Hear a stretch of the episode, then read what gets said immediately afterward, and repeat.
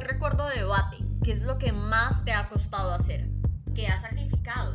¿Cuál es tu logro más importante? ¿Y qué te hubiese gustado que te dijeran cuando empezabas en este mundo?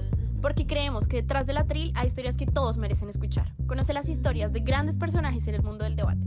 Todo lo que siempre has querido saber sobre ellos y más. Hola, mi nombre es Ana María Díaz.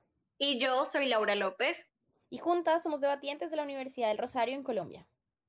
Bienvenidos al primer episodio de Detrás del Atril. En este podcast tendremos como referentes a las grandes personalidades del debate en español, contándonos sus historias de vida, opinando sobre diferentes temas y respondiendo a las preguntas que siempre les han querido hacer. En este episodio vamos a contarles un poco más sobre nosotras, quiénes somos más allá de debate y todas las historias que han marcado nuestro paso por este mundo de debate competitivo. Empecemos. Ana, ¿cómo comenzaste en debate y cómo era tu vida antes de debate? Ok, bueno, mi inicio en debate se remonta a el 2015. Para quienes no saben, fui voluntaria en CEMUDE 2015 en Bogotá. Em, conocí debate siendo voluntaria porque la universidad mandó un correo como, hey, vamos a tener un evento muy, muy importante o van a venir muchísimas personas de diferentes países. Em, necesitamos personas que nos ayuden con la logística del evento como voluntarios. Yo dije, bueno, pues se escucha como interesante, puede ser una oportunidad chévere para aprender.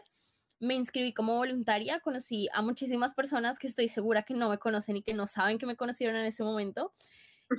¿A quién conociste? A ver, cuando yo estaba, por ejemplo, vi debatir a Fabregat, vi debatir claramente a Daniel Cardona, vi debatir a Diego, que fue nuestro entrenador y que pues lo conocí años después, vi debatir a Sasa, internacionalmente, pues como fuera de Colombia también estaba Irene Miguel Sáenz, Natalia Gascón, Álvaro, em, creo que Álvaro estaba, la verdad, no me acuerdo. Eh, y no sé, más gente. De México, creo que de México estaba Ricardo, estaba... Mm, Ricardo Acosta. Sí, Ricardo Acosta.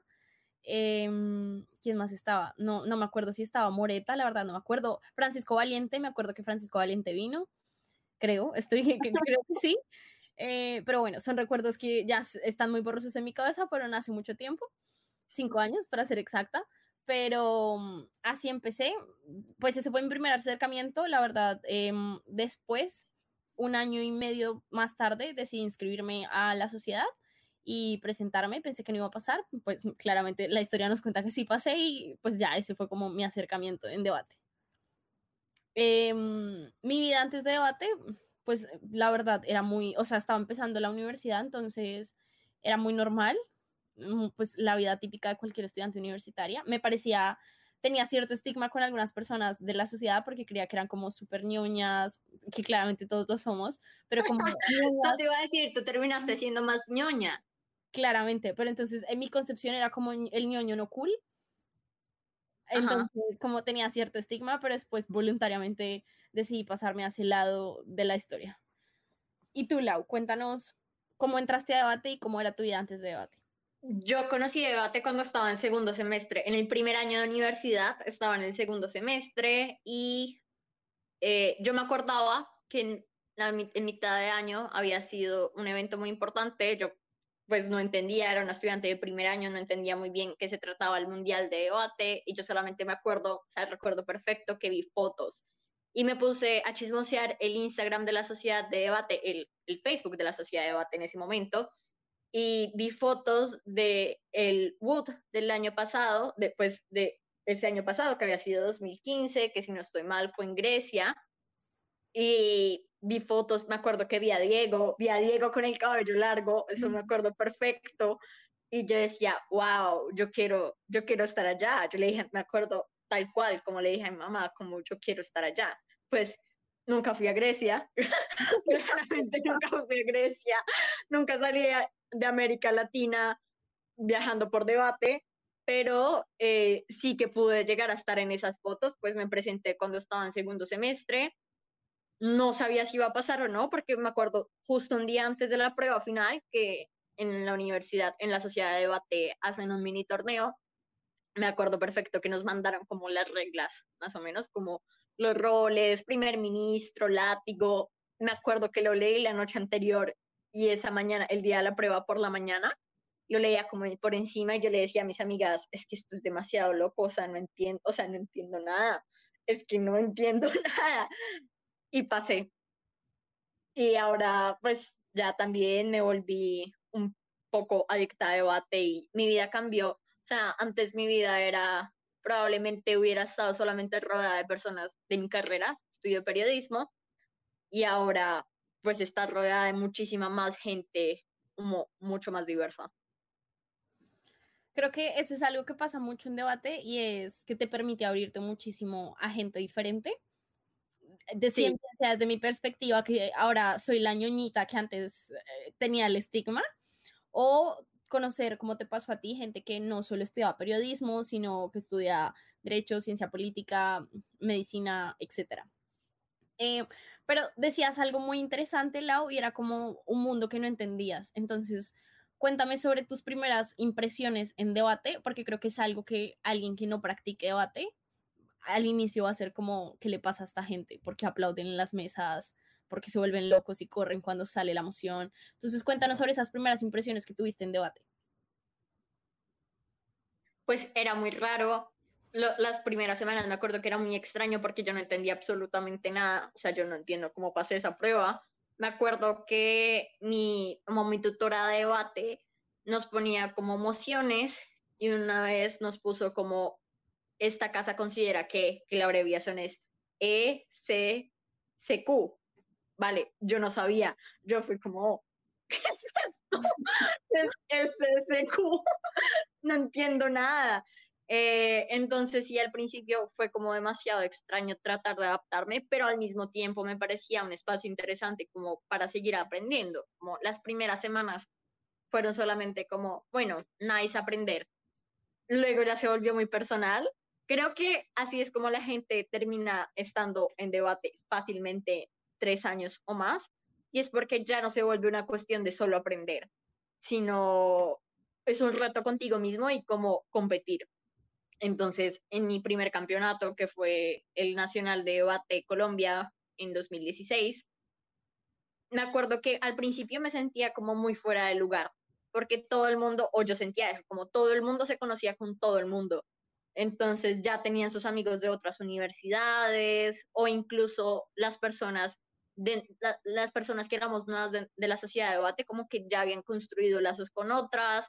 Yo no me considero una persona tímida, pero tampoco en, en esa, y esa época creo que era mucho menos extrovertida de lo que soy ahora. Probablemente ahora puedo entablar como una conversación y ser, sí, como entablar una conversación con una persona desconocida fácil, pero en esa época no. Entonces me sentía como, mm, no, o sea, como no sé bien con quién interactuar, etcétera, etcétera. Ya después eso con el tiempo fue cambiando, incluso hice amigos y conocí muchas personas de otros países, de otras ciudades y de otras universidades. Así fue como fue cambiando con el tiempo. ¿Y tú, cuál fue tu primera impresión? Porque, digamos, mi primera impresión fue con los entrenamientos que yo tenía de debate, pero tú estuviste en un mundial debate. ¿Cuál fue esa primera impresión? A ver, sí, creo que sí, sí, sí fue bastante diferente, pero yo sentía como que toda la gente que estaba viendo eran personas muy inteligentes. Y a ver, las personas que hacen debate usualmente son personas muy inteligentes, creo que todo el mundo lo es, pero no es como que todas las personas que conozco que hagan debate sean genios en potencia, o sea, no, pero en mi cabeza todas esas personas eran, o sea, súper genias, súper inteligentes, sabían de todo, tenían datos súper específicos del mundo que yo no tenía ni idea, hablaban de temas de los que yo no tenía ni idea, decían palabras que yo nunca me había escuchado. Entonces creía que, no bueno, primero eran personas muy inteligentes, pero también tenía como que todos estaban muy programados y todos tenían como un vocabulario común, un lenguaje no verbal común, hacían las mismas cosas, como que literalmente ya todos estaban programados en un mood muy específico del cual yo nací aparte porque no conocía. Entonces, ver a la gente aplaudir las mesas para mí era como, ¿qué hace esta gente? porque aplauden la mesa? No entiendo. Hasta que fue como, no, amiga, así aplauden, o sea, así aplaudes en debate. Hasta el momento de que de verdad muchas veces quiero aplaudir y termino aplaudiendo la mesa y es como, Ana, no estás en debate. me pasa lo mismo, me pasa lo mismo, sí. es como, fueron impresiones como, wow, esta gente es muy capa, quiero ser como ellos. Claramente yo veía a Daniel Cardona, que para ese entonces ya era campeón mundial y estaba por su segundo campeonato, y decía como, wow, yo realmente sueño con ser algún día así de buena, decía cosas súper inteligentes y yo decía como yo quiero ser esto, o por ejemplo escuchaba a Antonio Fabregat siendo súper sarcástico y sonando súper inteligente y decía como yo quiero ser así de bitchy, entonces era como... ¡Lo lograste! Ya, sí. pero, pero, entonces, sí, era como, era muy, era, o sea, como mis primeras impresiones y eran como, esto es muy raro, pero es muy raro bien, o sea, me interesa formar parte de. ¿Y cómo fue tu primer torneo? Mi primer torneo, fue el Nacional de Tunja de 2016. 16, wow, 2010, no, 17. 16. 16, wow, qué bien. Sí, fue el mismo torneo, o sea, tuvimos el, primer, el mismo primer torneo. Ah, es cierto, sí. Para ese torneo fui con Hernando, que desde ahí pues se convirtió en mi pareja de debate eh, de mi carrera de debate, pues he tenido más parejas de debate, pero él ha sido como mi pareja de debate más estable y la verdad nos fue muy bien, yo no tenía nada de fe en mí, yo no le entendía muchas veces a Hernando, él ya tenía un año de experiencia, ya había ido como juez a CEMO de España, entonces pues yo no, o sea, yo hacía lo que él me dijera, él me decía como piensa en esto y yo pensaba en eso y le decía lo que pensaba, él lo construía, cuando yo iba a hablar le decía cómo te parece que esto suena bien, era súper insegura, pero fui ganando más seguridad poco a poco pasó algo que para mí fue como, me sentí un poco culpable, pero al tiempo, o sea, al mismo tiempo le un poco mi ego en debate, y fue que justo en las semifinales tuvimos que enfrentarnos a Clara y a Diego, que eran como el equipo estrella que llevábamos para ser campeones nacionales. Breakearon, fueron equipo top break. Sí, o sea, brequearon de primeras con muchísimos puntos. Pues Diego ahora es nuestro, entrenador y para ese momento no era nuestro entrenador, pero sí ayudaba mucho a Luisa con el manejo y la dirección de la sociedad de debate. Entonces yo decía como, Hernando nos enfrentamos con Clara y Diego, era una moción de post-conflicto, Clara sabía un montón sobre post-conflicto, yo decía como, o sea, más humillados no vamos a poder estar, somos primer gobierno, yo me voy a morir. Bueno, resulta que sacamos algo muy adentro de nosotros que no sabemos qué era y resultamos pasando y muchos jueces nos decían como en la deliberación, no, ustedes, o sea, arruinaron por completo a la Cámara Alta Oposición, que eran Diego y Clara. Entonces, cuando anunciaron al día siguiente quiénes pasaban, pues dijeron que pasábamos Hernando y yo junto con un equipo de la Nacional, que eran César y Borgini, y claramente todo el mundo estaba en shock como ¡Oh! salió Diego, salió Diego y Clara y pasaron los novatos, wow. Entonces yo me sentía un poco culpable por dañarle el sueño a Diego de ser campeón nacional, pero también tenía un poco de victoria personal por haber podido ganar. Ese nacional para mí, eh, yo no llegué a la final, yo pasé, de hecho estuvimos en los mismos octavos de final, me acuerdo, y yo siempre había sido desde el principio como desde que entré a la sociedad, yo siempre les decía como, no sé, a mis amigos o a mi familia, como, o sea, yo entré, pero probablemente yo no creo que vaya a torneos al principio, probablemente lleven a torneos a la gente que ya es súper experimentada. Bueno, terminé yendo a, a, este torneo que no me imaginaba que fuera a ir como debatiente. Y también del mismo modo eran mis expectativas en el torneo, como era, como vale, si no paso a los octavos de final, como pues pues súper bien, o sea, soy novata, llevo como tres meses haciendo debate, o sea, ¿por qué piensas que vas a pasar a los octavos de final? Pero para mi pareja de ese momento sí era muy importante pasar a los octavos de final porque ella no había breakeado en el anterior nacional, entonces quería hacerlo en este nacional. Breakeamos, probablemente no tan alto, no me acuerdo de qué breakeamos, la verdad, pasamos a octavos de final. Nos quedamos en octavos de final, pero lo que recuerdo era también como muy, la, o sea, la emoción de, wow, pasé a octavos de final estando tres meses, imagínate lo que puedes lograr después, ¿sabes? Lo que puedes lograr después con mucho más entrenamientos y probablemente esa fue como la motivación mía para seguir después. Yo creo que esa es como un muy buen enganche para los novatos en debate y es como cuando tienes buenos resultados en el corto plazo, tienes muchísima esperanza de que con más trabajo vas a tener muchísimos mejores resultados. Entonces, te enganchas y te comprometes mucho más como a trabajar duro para poder lograrlos. Sí. Em, y pues bueno, creo que eso es bastante positivo en términos de cómo incentivar a equipos novatos. Si, por ejemplo, eh, no sé, estás dirigiendo una sociedad de debate o estás dirigiendo equipos. ¿Fue ese recuerdo que más te ha marcado de debate estar en la final? Eh, ¿De ese nacional? Mm, no, yo creo que yo creo que el, el, recuerdo que más me ha marcado en debate en general, creo que ha sido Semu de Perú en general. ¿Por qué? Bueno, o sea, Semu de Perú es un escenario caótico, es un, es un episodio muy caótico en mi vida para aquellas personas que me conozcan y para aquellas que no me conocen de seguro han escuchado los rumores. eh, pero, pero Semu de Perú fue muy difícil porque, pues como muchos saben, mi pareja de debate toda la vida eh, era Hernando. Hernando y también era mi pareja en ese momento, pues sentimental. Antes, justo días antes, como rollo cinco días, una semana, de hecho, no sé menos, de tener que ir a Semu de Perú.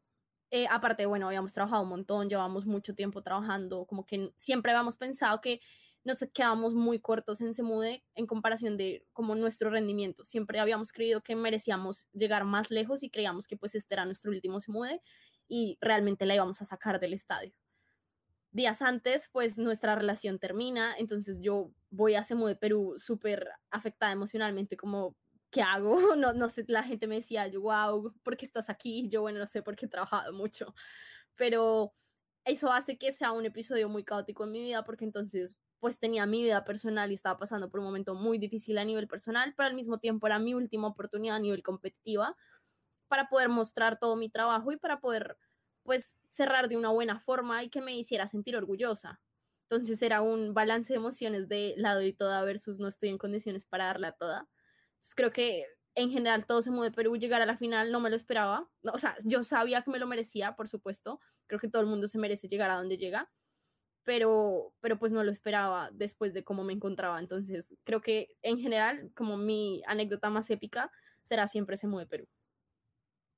Creo que también la mía yo no viví, a ver, si viví el caos que tú viviste, porque yo dormía en la misma cama con Ana María, dormíamos en el mismo cuarto, dormíamos en la misma cama, entonces viví todo el drama de cerca, nos la pasábamos juntas todo el día, pero se de Perú para mí fue como la mejor forma también de ir dejando debate. Fue mi último mundial como debatiente y creo que no existe mejor forma de haber terminado Semu de Perú, porque creo que de todos los mundiales en los que he estado, ha sido el mundial más competitivo, en el que tú puedes ir súper bien el primer día, puedes estar en sala top, como pasó con equipos, equipos que estuvieron en sala top y al final no breakean.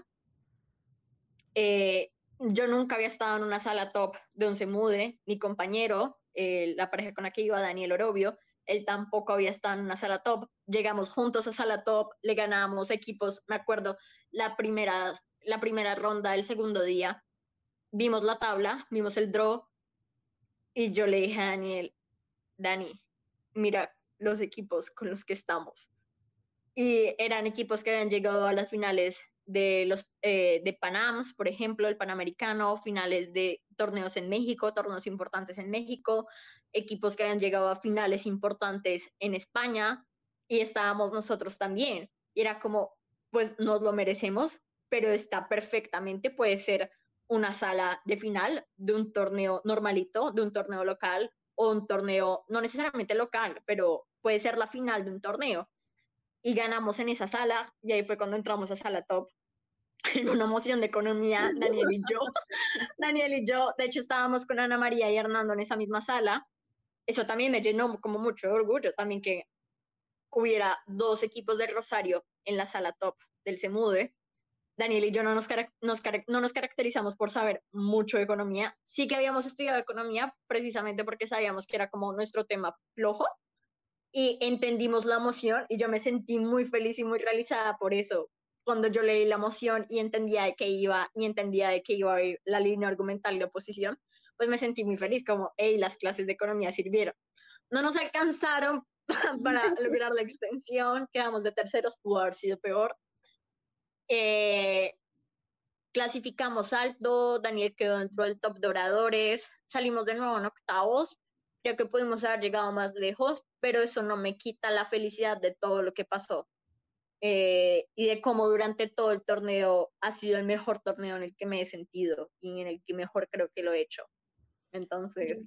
Yo creo que también coincido, o sea, creo que ese Modo Perú fue un torneo espectacular, o sea, bastante agridulce para mí, pero muy, muy dulce también, o sea, como la pasé muy bien, fui muy feliz. Y creo que también es muy cierto lo que dice la U, competitivamente estaba tremendamente difícil, o sea, tremendamente difícil. Y creo que fue un gran trabajo del que me llena mucho de orgullo, la verdad, como a nivel personal. Bueno, Ana, ya hemos hablado mucho de debate, pero vamos a cosas más, más personales. ¿Quién eres?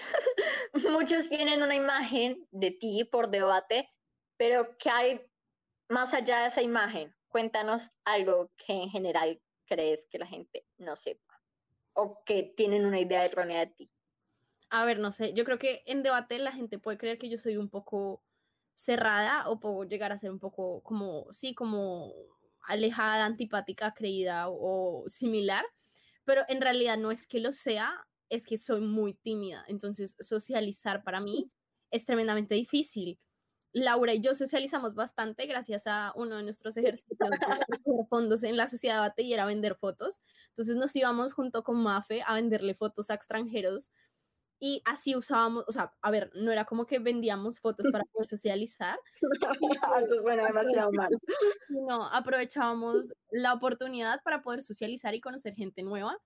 Entonces creo que puede existir esa ideal de que soy un poco antipática o soy un poco cerrada. No, en realidad solo soy una persona muy tímida a la que le cuesta muchísimo socializar con personas que no conoce porque pues no sé, no me siento en confianza.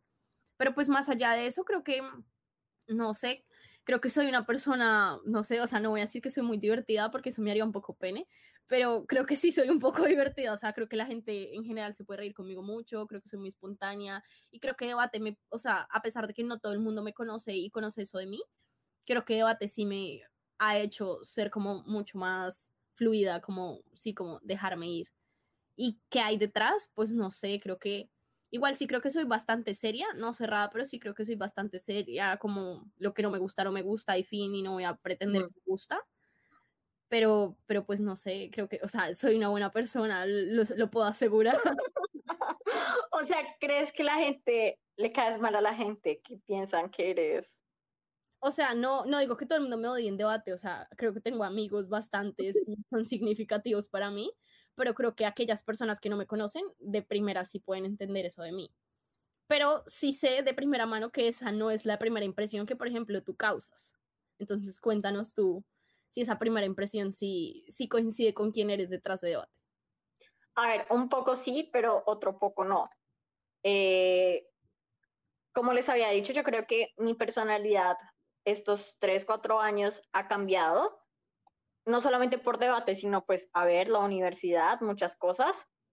Cuando entré a debate estaba en mi primer año de universidad y sí que era más, más, un poco más tímida o más cerrada a hacer relaciones como con otras personas, hacer amistades con personas que no fueran de mi universidad, con personas que no fueran de mi ciudad, de otro país, como que me costaba.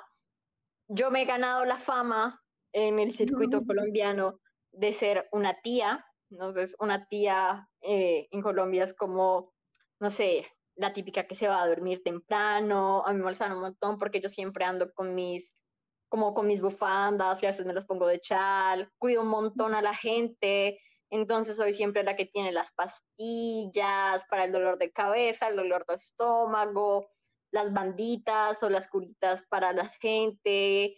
Si están de fiesta, también los cuido. La gente saca Entonces, Sí, pero por eso mismo la gente eh, cree como que la uno se divierte. No sé, es como, también creo que esa es la parte que la gente no conoce, ¿sabes? Como me ve como, sí, mm, ya haces debate y estudias, somos súper ñoña, pero en realidad creo que la gente no, no sabe como el lado divertido. Además, porque creo que también coincido con Ana María en que lo que no me, eh, esto sí, lo que no me gusta, pues no me gusta y ya está. Como no voy a hacer como, o sea, si eres una persona que hace cosas que no me gustan, pues ya no va a pretender que pues me parece chévere solamente para interactuar contigo. Entonces, eh, a veces sí que por eso creo que no muchas personas llegan a conocerme como me conocen, probablemente la gente de mi sociedad ya, ya me conoce bien cómo soy, pero probablemente gente eh, incluso de otras universidades en el circuito colombiano, quizás no. Bueno, y hablando de gente, Laura, cuéntanos sobre aquellas personas o quién es la persona que más como admiras en debate, que tú digas como, wow, es mi referente. Uf, creo que no es como, a ver, actualmente no es como que yo quiera ganar más torneos, porque como lo dijimos, ya cerramos ese capítulo de nuestras vidas. Eh, pero probablemente la persona que yo más admiro es una amiga mía, es Juanita, y es porque yo vi todo su proceso. Juanita es la actual campeona mundial de debate en español, eh, mejor oradora eh, en español, mejor oradora en categoría IFL en el Wood, ¿sabes? Como muy top, una mujer de toda Latinoamérica y Hispanoamérica, como es las cosas que ha logrado ella, probablemente son únicas para nuestro circuito. Eh, yo vi todo su proceso y entonces por eso creo que es como un poco mi admiración. Ok. ¿Y el tuyo? Mm, a ver, yo creo que tengo dos, aquí medio trampa. Eh, una muy, como muy personal y creo que siempre lo he dicho y pues siempre lo diré, creo que como a nivel personal, mi, como que mi admiración más grande en debate siempre ha sido Hernando, porque fue quien me enseñó, obviamente pues mi coach y mi entrenador me enseñaba al igual que a todos, pero creo que fue quien tiene gran parte de responsabilidad en mi proceso.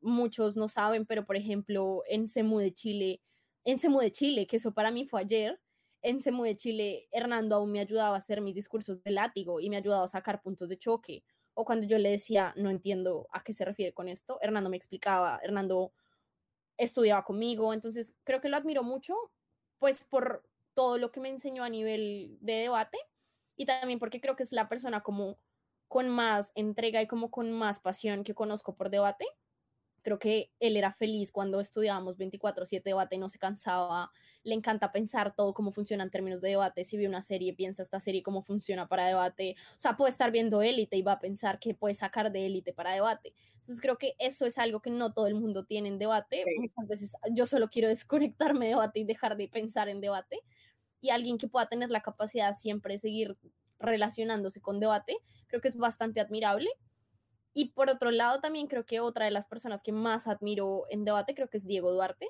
que es nuestro entrenador.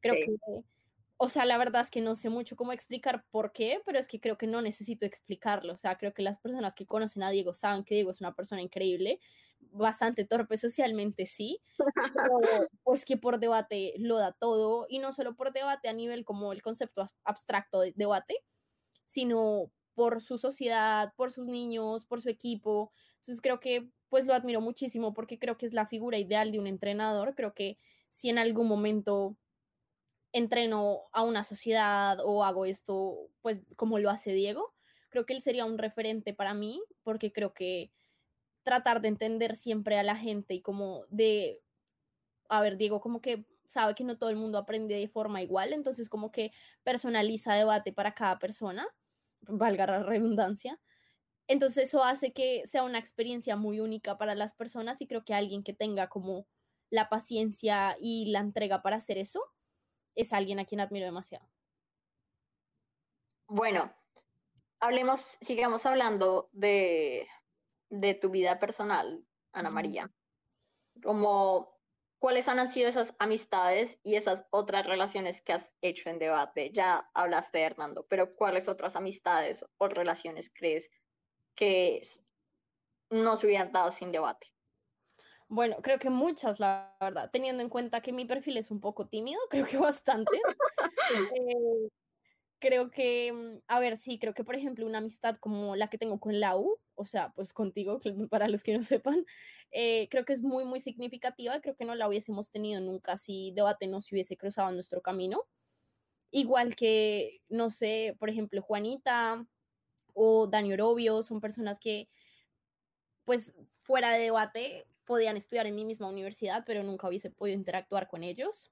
Al igual que mis amigos de otros países, eh, a mis amigos de Ecuador, que los amo con todo mi corazón, nunca, si no existiera debate, hubiese podido interactuar con ellos. O, por ejemplo, pues, por ejemplo, no, alguien como la, pues sí, como la evidencia más grande es Ignacio, que es mi novio, pues jamás hubiese podido ser novia de él si no fuese gracias a debate y si no lo hubiese conocido en debate, porque pues creo que conocerlo hubiese sido, en otro escenario hubiese sido prácticamente que imposible. Entonces creo que sí me ha dejado relaciones bastante, bastante significativas en mi vida.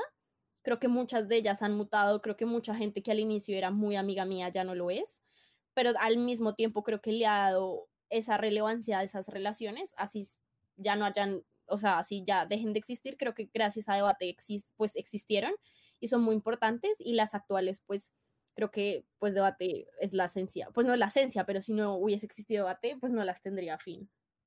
¿Y tú, la O sea, dos novios en una carrera de tres años, dos novios de debate, nada mal, Ana María.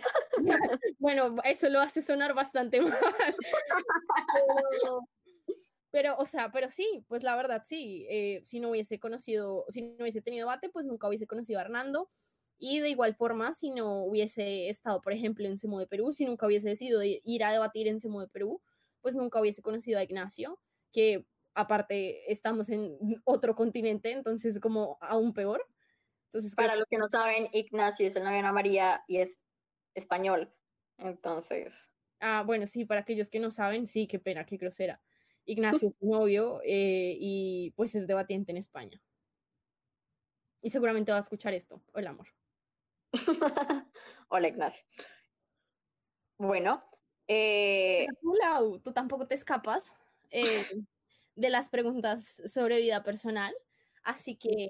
Bueno, como si yo quería pasar eso, quería darle a la siguiente pregunta. No.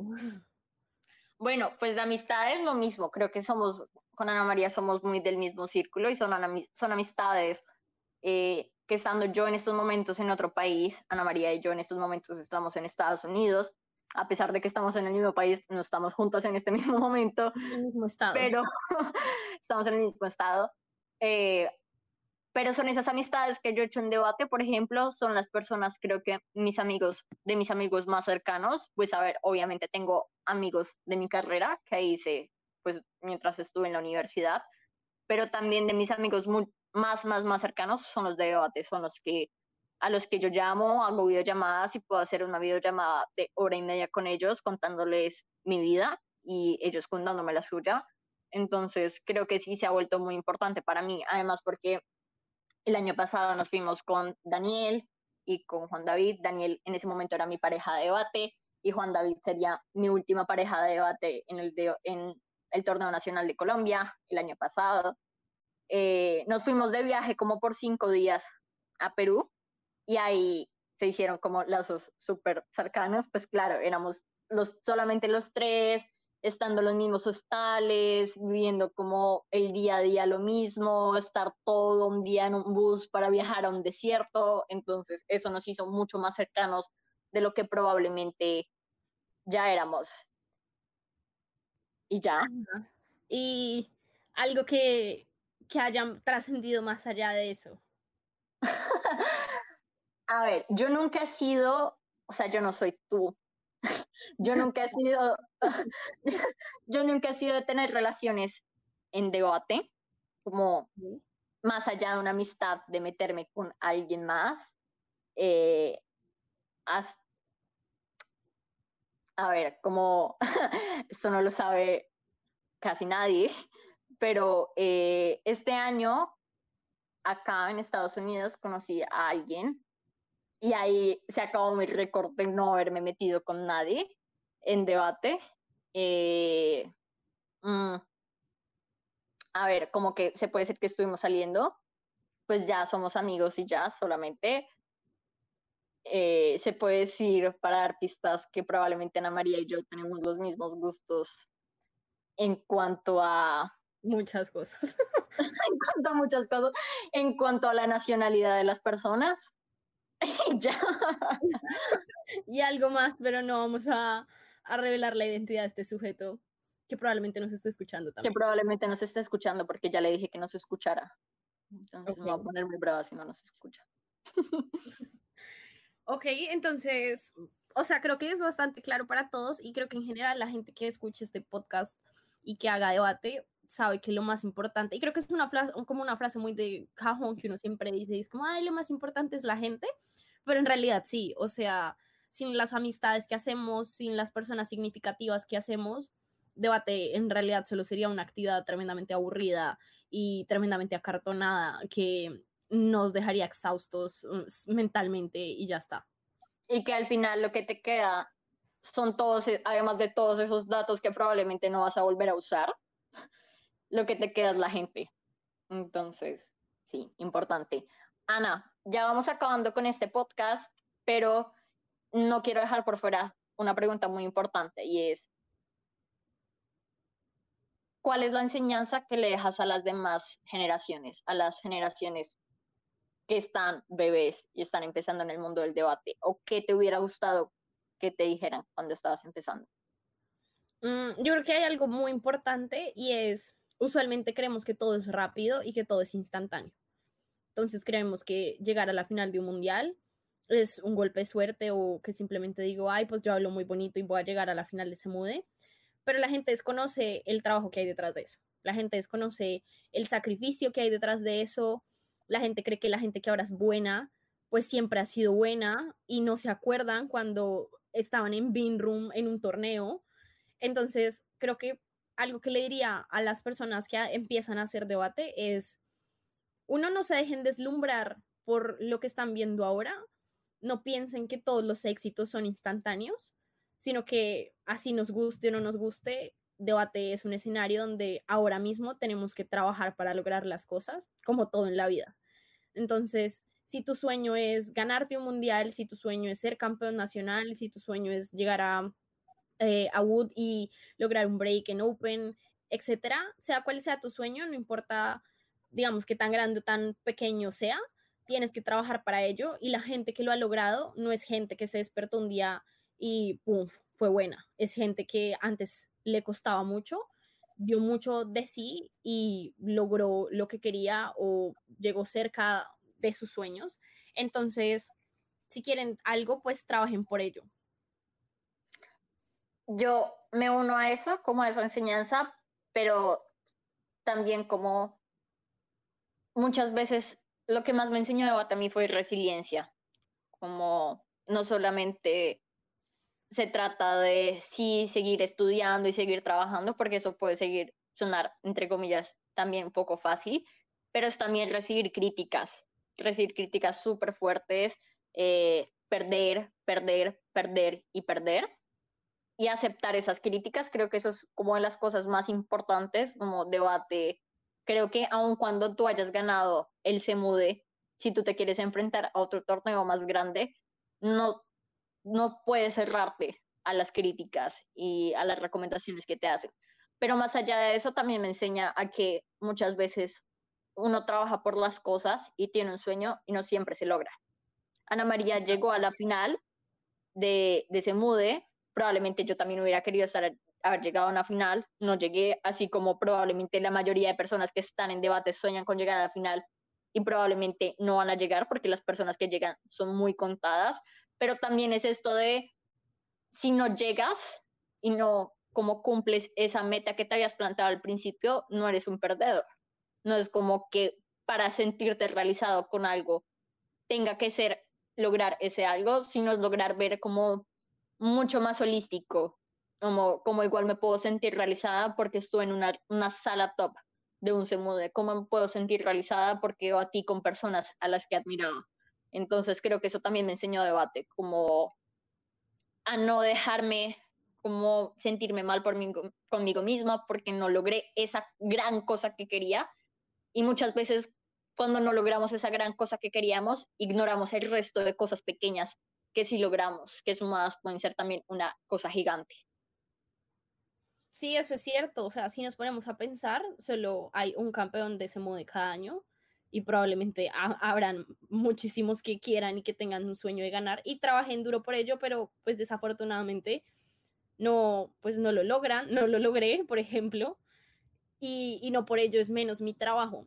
Ahora, antes de irme, Lau, me gustaría que le hablaras un poco a la gente sobre este lugar en el que nos encontramos y es el lugar del retiro, del que hablaremos más adelante en nuestros siguientes capítulos, pero ¿qué piensas sobre retirarse? ¿Crees que es importante? ¿Crees que cuándo es el mejor momento para hacerlo? ¿Crees que construyes a través del retiro? ¿Qué piensas? Sí, sí, a todo lo que dijiste, como creo que el retiro es importante, creo que uno tiene que darle espacio a las nuevas generaciones, no te puedes quedar como eternamente como peleando por ese campeonato. No juzgo a la gente que lo hace, pero creo que eh, debate necesita como estarse como renovando cada vez. Creo que sí desde el retiro se puede como aportar a debate, se puede ser juez, se puede aportar siendo equipo de adjudicación. Yo me retiré pues porque yo ya terminé mis clases, o sea, a mí solamente me hace falta un requisito para poder graduarme. Entonces probablemente no vaya a estar disponible para estar a más competencias, a pesar de que sí quisiera, o sea, sí que quiero, pero como también soy consciente que el eh, debate es una etapa, son etapas en vida. Y hay etapas que hay que cerrar para poder empezar otras, para poder empezar, por ejemplo, mi vida adulta, por ejemplo, para poder empezar a trabajar en lo que quiero, para, por ejemplo, después poder hacer mi maestría, etcétera, etcétera. Sí, yo coincido un poco con Laura y, y también siento que hay algo importante y es que la gente muchas veces cree que no pueden retirarse hasta no lograr algo importante. Y creo que eso lo que hace es mantenerlos ahí como no frustrados, pero sí sin dejarlo ir y creer que, como sí, como lo que decía la ahorita, no valorando todo el trabajo que han hecho, sino valorándolo todo en términos de logros concretos. Entonces, si no me gané un semude, no me puedo retirar porque es que yo soy muy buena y yo debía haberme ganado un semude. Pues no, o sea, a veces las cosas no son como nos gustaría, puede ser muy buena y todo, puede ser muy bueno y todo, no te lo ganaste, fin. Entonces, creo que es momento de como de quitar ese mito de me retiro solo hasta que gano algo significativo. Y siempre mi consejo es pues construir desde el retiro, siendo juez, siendo equipos de adjudicación, como decía Lau, o por ejemplo, eh, si alguien te pide un taller, dar talleres, y sabes que alguien tiene todas las ganas de entrenar, enseñarle lo que sabes, sea mucho, sea poco, creo que ese tipo de cosas son valiosas entonces, pues nada, creo que deberíamos empezar a valorar un poco más el lugar del retiro, porque creo que es necesario en nuestro circuito. Y, y ya. Muchas gracias por acompañarnos a los que escucharon este podcast. Esperamos que nos hayan conocido más Ana María y a mí, que somos, seremos las que estemos detrás de este atril. Estamos muy emocionados por este proyecto que empezamos. Es un proyecto que teníamos en mente desde hace algunos meses, hace algunas semanas, pero lo pusimos en marcha justo esta semana. Estamos muy emocionadas por ello. Tenemos grandes invitados, tenemos grandes temas. Queremos que estas personas, estas grandes personas que probablemente ustedes admiran en debate, les cuenten sus historias y a través de esas historias ustedes también puedan aprender y también se puedan divertir, que es parte de la esencia de este podcast, que nos sintamos como en casa nos sintamos como si le estuviéramos hablando a un amigo. Sí, creo que Laura ha dicho todo. Muchas gracias por escucharnos. Eh, esperamos que estén pendientes del resto de nuestros episodios y nos vemos luego.